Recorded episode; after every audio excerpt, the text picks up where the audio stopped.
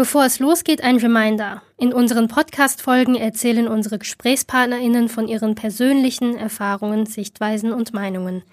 Wir sprechen mit ihnen als Individuen und nicht als RepräsentantInnen einer bestimmten Gruppe. Wie ihr im Hintergrund schon hört, viele Stimmen. Und das heißt, wir sind heute nicht am Kiosk, sondern auf einem Festival, dem Campfire von Korrektiv. Und deswegen gibt es heute eine Sonderfolge mit Joyce und Shirin, die die Moderation übernehmen.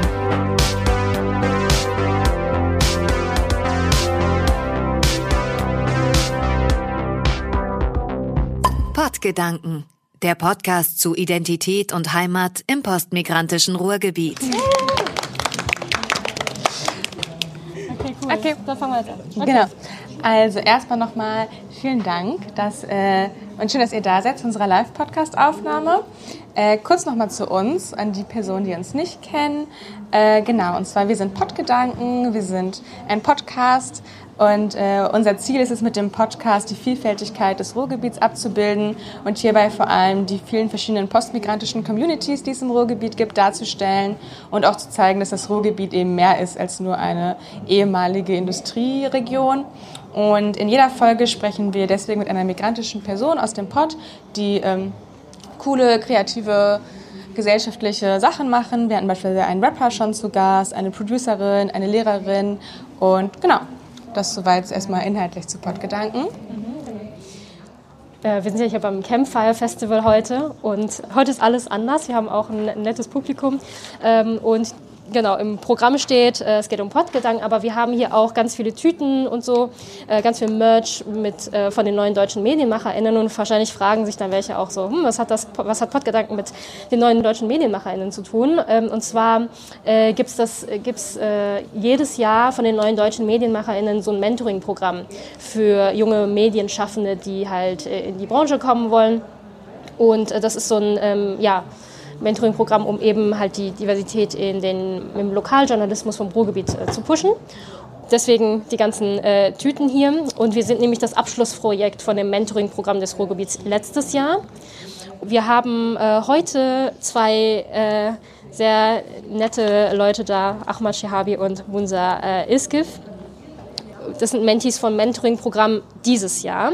Und unser Thema ist heute Journalistin sein mit Deutsch als Fremdsprache und das Publikum kann gerne oder ist dazu aufgefordert sogar, Fragen zu stellen, die wir dann hier diskutieren mit allen.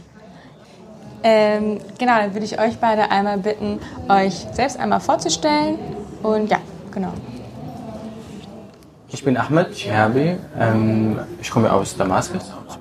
Ähm, ich habe schon dort äh, fünf Jahre im Journalismus gearbeitet bevor ich wegen des Kriegs nach Deutschland äh, kam.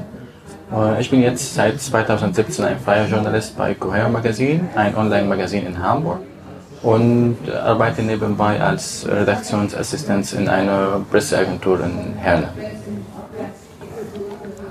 Ähm, ja, hi, ich bin ähm, Munsa Iskif, bin ähm, 24 Jahre alt, studiere jetzt komme ins fünfte Semester Wirtschaftspolitischen Journalismus an der TU in Dortmund. Ähm, erste journalistische Erfahrungen hatte ich in einer kleinen Fernsehsendung in Bielefeld, das war durch ein Praktikum. Weitere habe ich dann äh, durch die Lehrredaktion der also TU Dortmund dann äh, ist halt im Studium der praktische Teil dann äh, erworben. Ansonsten bin ich jetzt äh, ab September für einen Monat ähm, Praktikum bei WDR in Dortmund. Ja, ich würde euch als Einstiegsfrage einfach erstmal fragen, wie war denn so euer Weg in den Journalismus hier in Deutschland? Also welche Erfahrungen habt ihr gemacht? War das einfach für euch oder haben sich für euch auch irgendwelche Probleme und wenn ja, welche Probleme irgendwie aufgetan? Ja, das, das war nicht so einfach. Ähm, weil, oder erstmal wegen des, äh, der Sprache. Wir sind kein Muttersprachler und äh, unsere Sprache sind immer, also wir haben immer Akzent, wir haben immer grammatische Fehler und sowas. Und immer wenn wir uns, oder wenn ich selbst für eine Stelle bewerbe, dann bekomme ich immer die Frage, ja, leider, Sie haben, äh, bekomme ich die Rückmeldung, leider, Sie haben ein paar Fehler in Ihrem äh, Bewerbungsschreiben. Und das war das Schwierigste, was ich erlebt habe. Und ja, Aber ich habe immer weiter, weiter gemacht, bis ich ja, jetzt ein Praktikum oder ab, ab dem 1.11. dank äh, des Mentoringsprogramms, Rural Mentoringsprogramm, habe ich schon einen Praktikumplatz bei NRZ schon ab dem 1.11. Äh, wenn ich da was nachfragen darf, ähm, Cohero ist ja ein Online-Magazin, das auch selber von einer geflüchteten Person gegründet wurde, richtig? Genau. Also war das quasi für dich auch ein leichterer Einstieg, weil da so ein selber Background geteilt wurde? Genau, weil, weil ich habe schon mit ihm äh, 2017 gesprochen, mit Usam Azhar, der ist der Gründer des Magazins. Und der hat mir gesagt, wir suchen äh, Journalistinnen, die für uns ehrenamtlich arbeiten. Und äh, es, ist, es ist gerne, wenn der Journalist oder die Journalistin einfach äh, mit Migrationshintergrund sind, damit wir auch sie fordern, ihren Weg auch in den Journalismus zu finden. Und das war für mich eine große Erfahrung in den, ähm, in den letzten fünf Jahren, weil meine Texte waren am Anfang Katastrophe und äh, ja, und nach fünf Jahren kann ich sagen, ja, die sind jetzt viel besser als, äh, als am Anfang. Wenn man als Journalist anfängt, der Deutsch jetzt nicht als ähm, Muttersprache spricht, was ist denn wichtig dann so als Einstieg? Hast du irgendwelche Tipps vielleicht für die Leute, die äh, ja, so den gleichen Weg gegangen sind wie du? Ich habe das so gemacht und ich immer, sage immer meinen Freunden, die mit dem Journalismus arbeiten wollen, äh, dass sie einfach am Anfang äh, Texte schreiben lernen. Weil das Schreibstil in, in der deutschen Sprache ist ganz anders als in dem, äh, in den arabischen. Und äh, das müssen wir immer ähm, ja, einfach Texte schreiben, viel lernen, neue Vokabeln auch. Und wenn wir Fragen haben oder wenn, wenn die, die Nachwuchsjournalistinnen mit, Fremd, mit Deutsch als Fremdsprache in diesem Bereich arbeiten möchten, dann müssen sie immer nachhaltig sein, immer fragen, immer neue Vokabeln lernen und so. Äh, Munsa, wie war denn dein Weg in den Journalismus? Ähm, also bei mir, bei mir sah das äh, ein bisschen anders aus. Dadurch, dass ich äh, halt direkt mit dem Studium angefangen habe, ich habe halt, ähm, ich hatte vorher sowieso keine journalistischen Erfahrungen. Sprache war für mich damals jetzt nicht das größte Problem, sondern nur überhaupt jetzt in den Studiengang reinzukommen, weil dadurch, dass ich mein Abitur hier gemacht habe, ist halt äh, die Sprache leichter für mich äh, geworden. Und durch das Studium habe ich tatsächlich viel gelernt, weil dadurch, dass man halt auch selber ausprobiert, also die Lehrredaktion, man arbeitet crossmedial, ähm, TV, Radio, Magazin und online, deswegen hat man dort die Möglichkeit, ähm, einfach auszuprobieren, egal wie viele Fehler man im Text hat, weil das wird dann halt von Leuten, die halt mehr Expertise haben, dann korrigiert. Und dadurch dann ähm, lernt man halt einfach besser. Man sammelt dann durch die Lehrredaktion dann Arbeitsproben, mit denen man sich dann einfach später auch bewerben kann. Durch das Vernetzen an der Uni habe ich dann vom, ähm, von neuen deutschen MedienmacherInnen dann äh, mitbekommen und dann habe ich mich einfach beworben und jetzt, wie ich gesagt habe, dadurch habe ich jetzt einen Praktikumsplatz äh, bei WDR in Dortmund bekommen. Deswegen, wie gesagt, bei mir sah es halt ein bisschen anders aus. Ähm, das Alter spielt auch eine Rolle. Also wenn man schon als Journalist in Syrien gearbeitet hat, ist auf jeden Fall ganz anders, als wenn man ganz neu anfängt, weil ich wachse halt damit dann, ähm, bin schon im System, ich wachse dann auch äh, auf und werde nicht so viele Schwierigkeiten haben wie jetzt jemand, der von Null anfängt. Mhm. Was können denn so Institutionen oder politische Institutionen tun, um Menschen, die Deutsch als äh, Fremdsprache sprechen, den Einstieg in den Journalismus zu erleichtern? Sie können viel tun, ähm, insbesondere wenn die, wenn die einfach nicht sagen, dass äh, ihr seid Journalistinnen mit, äh, mit Akzent, würde man sagen. Ähm, wenn sie das nicht sagen, dann ist das okay am Anfang. Äh, zweitens, wenn sie auch uns die Chance geben, ja, in ihren Redaktionen äh, aufgenommen zu werden. Und nicht nur einfach, dass wir eine, einen Zugang in die Redaktion bekommen, sondern auch, dass sie jemanden auch in dem Team beauftragten, der sich um uns kümmert äh, und einfach unseren Fehler, unseren grammatischen Fehler, sprachlichen Fehler auch äh, korrigiert. Weil es ist wichtig, dass es nur den Zugang in der Redaktion, sondern auch das Team. wenn das Team keine Lust hat, uns zu helfen, ähm, ja, bei, ja, bei unseren Sprachbarrieren oder unsere Sprachbarrieren zu bewältigen, dann ähm, ist es egal, ob wir ein Jahr oder zehn Jahre in dem Team arbeiten, dann würden wir nie verbessern. Ich glaube, an der Stelle ist es auch nochmal wichtig zu sagen, dass ähm, jetzt in Deutsch nicht die eigene Muttersprache ist, man ja in der Redaktion dann nicht nur sozusagen jemand ist, dem man erstmal helfen muss am Anfang, sondern dass man ja auch eine Redaktion total bereichert, weil man eben durch das Können einer anderen Sprache und ganz andere Qualitäten und ganz andere Kompetenzen, die eine ähm, Berichterstattung viel reichhaltiger nochmal machen, mitbringt. Genau. Äh, wir haben hier noch eine Frage aus dem Publikum. Und zwar, was würdet ihr euch von der Medienbranche und von den Menschen dort wünschen, ja, von Menschen wünschen, die selbst journalistisch arbeiten? Ein bisschen schließt das daran an, was du gerade gesagt hast, so mehr Unterstützung und auch den Willen zu unterstützen. Aber fällt euch vielleicht noch was ein? Ja, äh, und zwar, ähm, ich wünsche mir auch, oder ich wünsche mir auch von dem Team doch mal, von den Menschen, die in dem Journalismus arbeiten, dass ich habe schon einen Fehler, ein komisches Fehler in einem Text gemacht. Und äh, der Kollege, der den, den, Text beispielsweise gelesen hat, hat schon gelacht. Ich habe schon das äh, auch äh, gehört. Er hat schon. Und äh, ich wünsche mir auch mehr Unterstützung, mehr Respekt, dass wir versuchen, in, in einer anderen Sprache zu arbeiten. Das ist nicht Mutter, unsere Muttersprache. Und als ich als Person mit 35 äh, jetzt und äh, wir haben seit nur sechs Jahren in Deutschland in solchem Niveau, ein, eine, eine, neue Sprache in, in diesem Niveau einfach spreche, dann finde ich es okay. Nicht gut, aber okay. Aber wir brauchen diese Unterstützung. Mhm. Und, die, und die Respekt gegenüber uns. Ich mache mal weiter mit der nächsten Frage aus dem Publikum. Und zwar lautet die, wie reagieren InterviewpartnerInnen, wenn äh, JournalistInnen keine Muttersprachler sind? Was sind da eure Erfahrungen? Bist du? Ja, kann ich machen. Ich habe schon äh, ähm, tatsächlich wird man zum größten Teil nicht wahrgenommen, weil man irgendwie so wirklich einen kleinen Fehler in der E-Mail hatte oder ähm, ja, äh, man, halt, man haltet sich auch nicht an Absprachen. Also ich hatte schon einige Erfahrungen tatsächlich und ähm, manchmal wurde ich von einer, von, von, von einer Expertin, die mir gesagt hat, äh, wir, wir treffen uns morgen um die Uhrzeit und dann hat sie mich vergessen, hat nicht, nicht mehr dran gegangen und dann musste ich halt ganz spontan ähm, für einen Radiobeitrag, der am nächsten Morgen gesendet wird, dann einfach jemand anderen suchen ich hatte das Gefühl, also ich weiß jetzt nicht, ob das äh, wegen meiner Herkunft war, sondern vielleicht hängt es daran, dass äh, ja, man das Medium nicht kennt.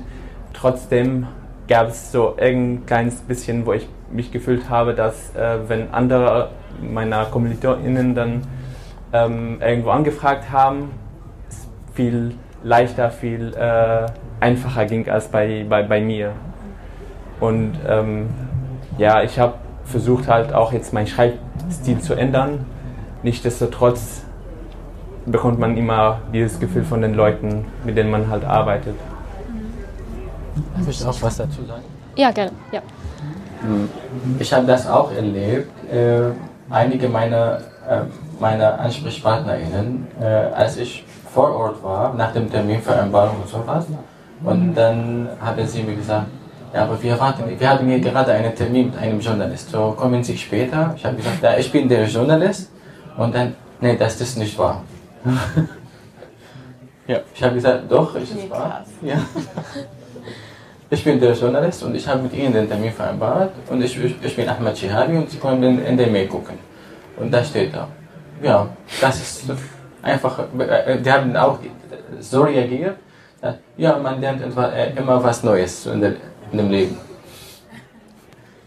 Ja, das war eine komische Reaktion und habe schon das zwei, dreimal gelebt. Und äh, ja, aber und auch nach dem, nachher ich den Text schreibe oder auch fertig mache und dann äh, zur Freigabe schicke, dann sagen sie, ja, aber Sie schreiben sehr gut Deutsch, Sie haben einfach Fehler, aber alles okay. okay. Ja, ich glaube, das ist auch so ein Aufruf generell an die ganze Gesellschaft, vielleicht auch einfach mit grammatikalischen Fehlern oder etc. da nicht direkt auf irgendeinen Intellekt oder so zu schließen, sondern ja, krass auf jeden Fall. Ähm, nee, das die Frage hatten wir schon. Ja, äh, genau. Wir haben hier noch eine Frage aus dem Publikum und zwar, inwiefern unterstützen euch die neuen deutschen MedienmacherInnen? Und genau, könnt ihr da vielleicht ein paar Beispiele nennen? Als Verein oder neuen deutschen Medien? Das Mentoring-Programm zum Beispiel, also inwiefern? Für mich, ich habe viel gelernt von dem Mentoring-Programm in dem letzten Jahr. Ich habe auch viele neue Journalistinnen kennengelernt, die auch äh, Lust haben, ähm, mit uns zu arbeiten. Und das Wichtigste habe ich schon auch das Praktikumplatz dank der, dank der neuen deutschen Medienmacherin schon ähm, bei Funke Media bekommen. Und äh, das äh, hat in dem Bewerbungsgespräch ja, eine große Rolle gespielt. Außerdem, ja, ich habe auch, wie gesagt, ich habe schon viel gelernt, meine Sprache wurde verbessert auch in, den, in dem letzten Jahr. Und ja, habe schon auch nette, nette Mentees kennengelernt, freundliche LeiterInnen und ja. Äh, ich habe hier noch eine nächste Frage aus dem Publikum. Ähm, und zwar äh, lautet die, gibt es äh, unabhängige Anlaufstellen, an die ihr euch bei Diskriminierungsfällen wenden könnt? Also bisher habe ich keine direkte Diskriminierung erlebt, deswegen ähm, hatte ich auch nicht äh, das Bedürfnis, jetzt äh, mich an irgendeiner Stelle äh, zu wenden. Ähm, ja, genau. Also wie gesagt, ich hatte bisher keine, keine direkten ähm, Fälle, wo ich diskriminiert wurde. Meistens war es halt dann eher indirekt. Ja, vielleicht, ähm, da passt die nächste Frage aus dem Publikum ganz gut. Genau, die lautet nämlich, wie wichtig sind Safe Spaces für euch im Journalismus? Also Bereiche, wo ihr euch vielleicht mit Gleichgesinnten oder nicht Gleichgesinnten, aber Gleichbetroffenen austauschen könnt und nochmal so einen gewissen Schutzraum habt. Also ein bisschen ist ja das Mentoring-Programm vielleicht so eine Art Safe Space. So. Vielleicht ist das auch von uns als Safe Place bezeichnet oder nennen können, äh, dass wir mit AnsprechpartnerInnen auch die, auch die mit Migrationshintergrund sind. Und äh, ja, das, das geht immer einfacher und äh, man kann auch das Interview am Telefon machen oder per Mail kann einfach man das oder die Fragen schicken und dann bekommen wir Antworten auch per Mail oder per WhatsApp und das. Und das, das für mich, weil ich immer, ich schreibe fast immer auf, oder fokussiere in meinem, in meinen Texten auf äh, Migrations, Integration und äh, Rassismus, Rassismus etc. Und ja, das ist mein Safe Place, kann, kann man sagen jetzt. Also so ein, so ein thematischer Safe Space, den du dann so in deine Arbeit mit genau. ähm, einbringst sozusagen. Ja. Ähm, wir haben noch eine Frage aus dem Publikum. Was würdet ihr euch äh, von der deutschen Medienlandschaft wünschen als äh, ja, geflüchtete Journalisten? Also auf jeden Fall mehr Diversität, weil ähm, also es gibt Leute in der Gesellschaft, die halt nicht repräsentiert werden und man braucht Leute, die auch betroffen sind, um diese Leute halt zu äh, präsentieren und repräsentieren. Und ich finde, dass äh, bei den ähm, ja, Medienhäusern etwas zu wenig äh, Leute gibt, die sich halt mit bestimmten Themen beschäftigen. Und äh, ich glaube, da ist dann unsere Rolle halt, ähm, ähm, über solche Themen zu berichten. Und ähm, am Anfang, als ich, da, als ich, tatsächlich angefangen habe, dachte ich, ich möchte nicht äh, mit, mich mit solchen Themen beschäftigen, weil ich selber jetzt aus Syrien komme oder selber ähm, Migrationshintergrund habe. Aber dann habe ich halt gesehen, dass es halt ein Fehler ist und, ähm, und ich komme halt schneller, einfacher an Leuten, die von, ähm, ja, keine Ahnung, von, von, äh, von bestimmten Themen betroffen sind, als jetzt jemand, der nur Deutsch spricht.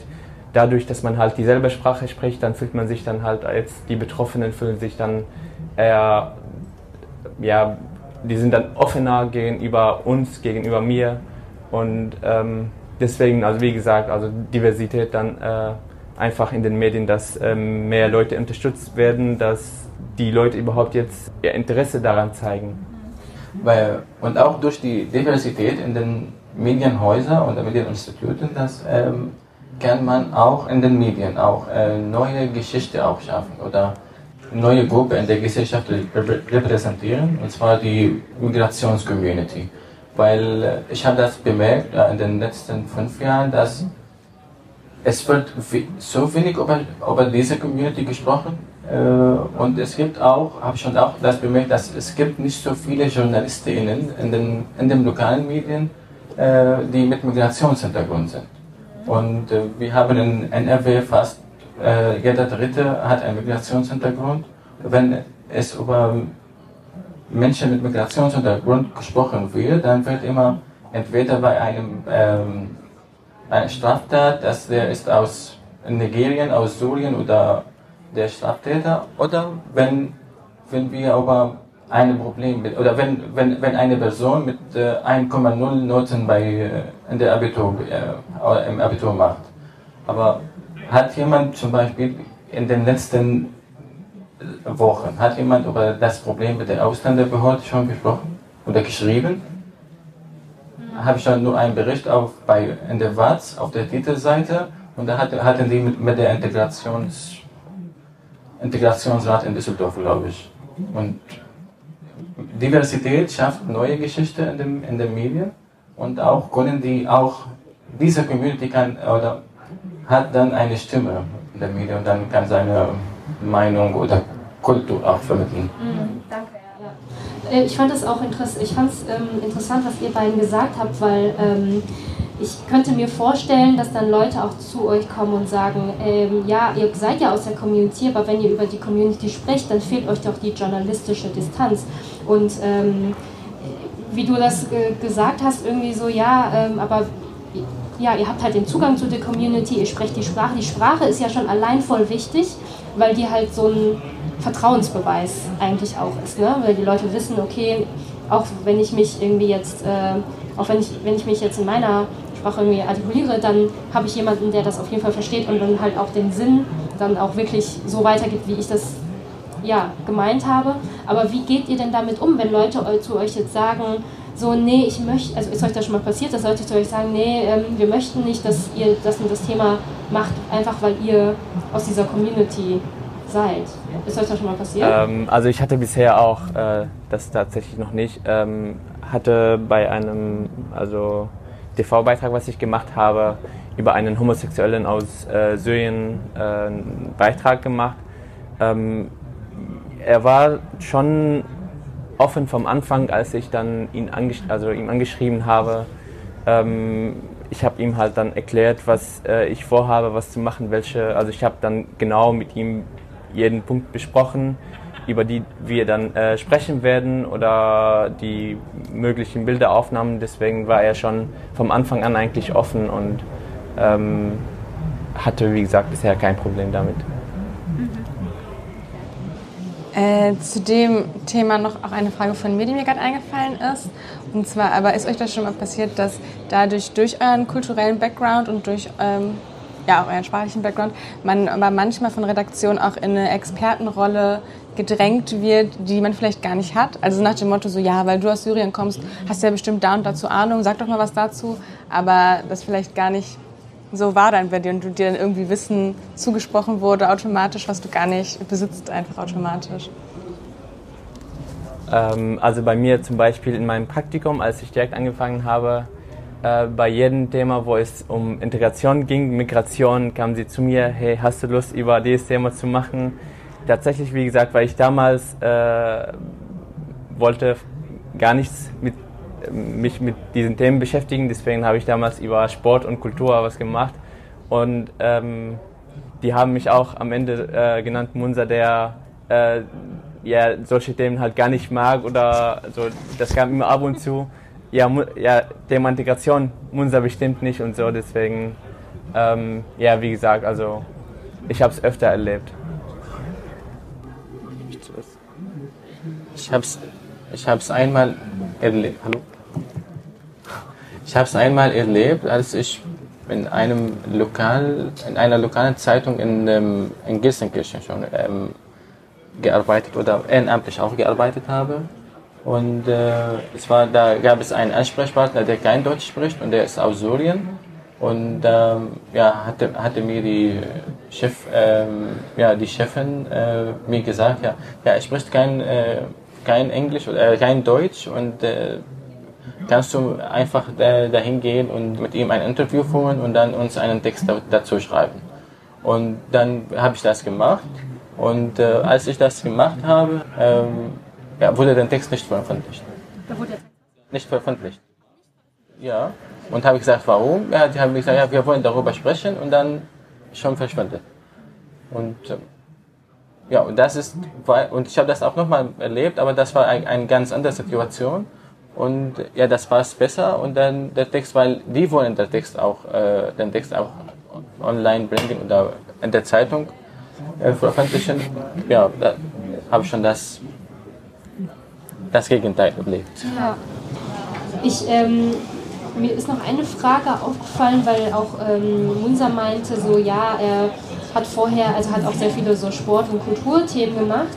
Ähm, warum ist dir oder warum ist euch das wichtig, dass ihr ähm, ja auch, also dass ihr Kultur- und Sportthemen oder auch andere lokale Themen im ähm, Ruhrgebiet behandelt und nicht eben nur die Migrationsthemen. Warum ist euch das wichtig?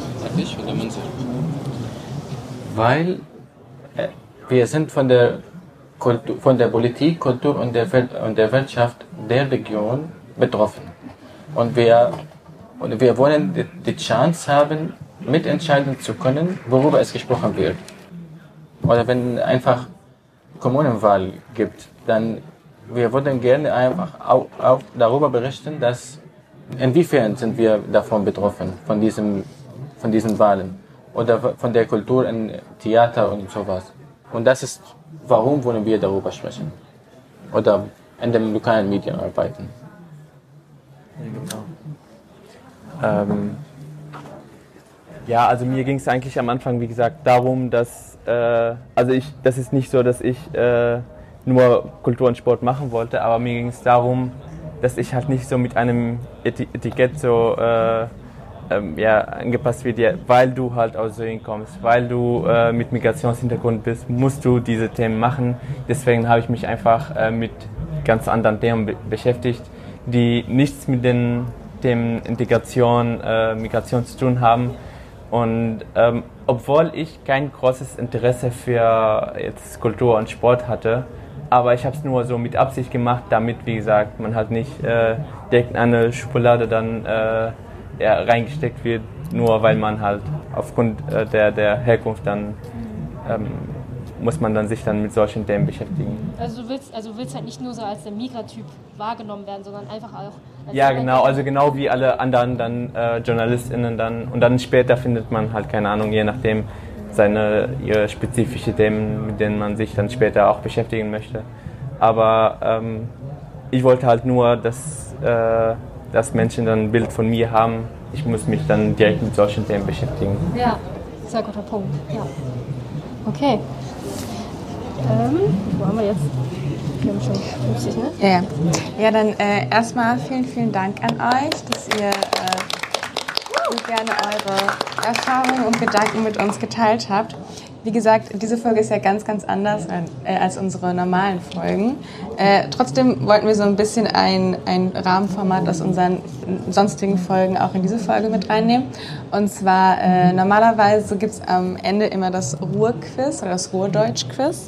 Und äh, da hat eine Person, in diesem Fall ich, ein Wort rausgesucht aus dem Ruhrdeutschen und äh, die anderen wissen nicht, was es heißt, oder wissen vielleicht, was es heißt, aber wissen nicht, welches Wort es ist. Und genau, ich sage das Wort jetzt und dann könnt ihr mal eure Vermutungen, also Joyce ratet auch mit, eure Vermutungen sagen, was das heißen könnte. Und zwar heißt das Wort Tralafitti. Okay. Tralafitti. Das Publikum kann auch ruhig mitraten. Ja, ihr könnt auch gerne mitraten. Show, wie etwas mit Show zu, äh, zu tun? Was? Etwas mit Shows zu tun oder mit äh, Kultur zu tun? Ja. Kultur. Also ich glaube, ich weiß, was das heißt, aber ich, äh, ja, ich glaube schon, ich glaube. Du weißt, was es heißt? Ich weiß, was es heißt, ja. Ich, okay. Deswegen lasse ich erstmal. Okay, soll ich? Okay. Also Tralafitti ist so ein bisschen, ja, weiß nicht, so Tohu Baruhu so mäßig. Kennt ihr das? Nein. so. Weil das kennen ja schon alle. Weil, äh, so ein bisschen so, ja, irgendwie chaotisch und äh, viel los und laut und so. Halt so, ja, aber ja, the so Theater irgendwie so. Ja, ja habe ich schon Theater gesagt. Ach so, du meinst ja. Theater? Okay, ja, okay. Aber was ist das jetzt? Du kannst auch gerne noch eine Vermutung sagen. Also ich habe gar keine Vorstellung, was das sein könnte. Ähm, ich bin noch nicht im Ruhrgebiet angekommen, deswegen. Aber jemand aus dem Publikum möchte gerne was sagen. Bitte. Ich habe da einen ganz besonderen Bezug zu, zu diesem Wort, weil meine ähm, Eltern sagen das immer. Die sind ähm, irgendwie als Gastarbeiter hier hingekommen nach, nach Gelsenkirchen. Und ähm, ja, also die sprechen, also haben richtig Deutsch eigentlich so mit den Deutschen auf der Straße gelernt und sagen immer, du bist immer auf Tralafitti, sagt mir meine Mutter. Das heißt, immer viel unterwegs sein und äh, wie ihr gesagt habt, To Babo und ja, ist immer sehr witzig, wenn sie das sagen. okay, die Auflösung? Ja, das war natürlich richtig, was Nadja gesagt hat. ähm, genau, man sagt Vergnügen, Unterhaltung und ja auf Tralafitti gehen. Ist auch ein feststehender Ausdruck. Cool.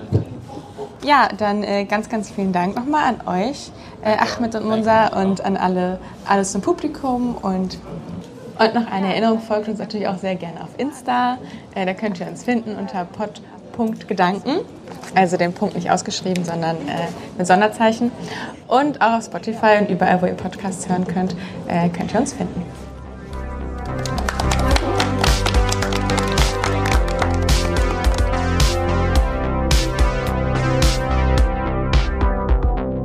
Podgedanken der Podcast zu Identität und Heimat im postmigrantischen Ruhrgebiet.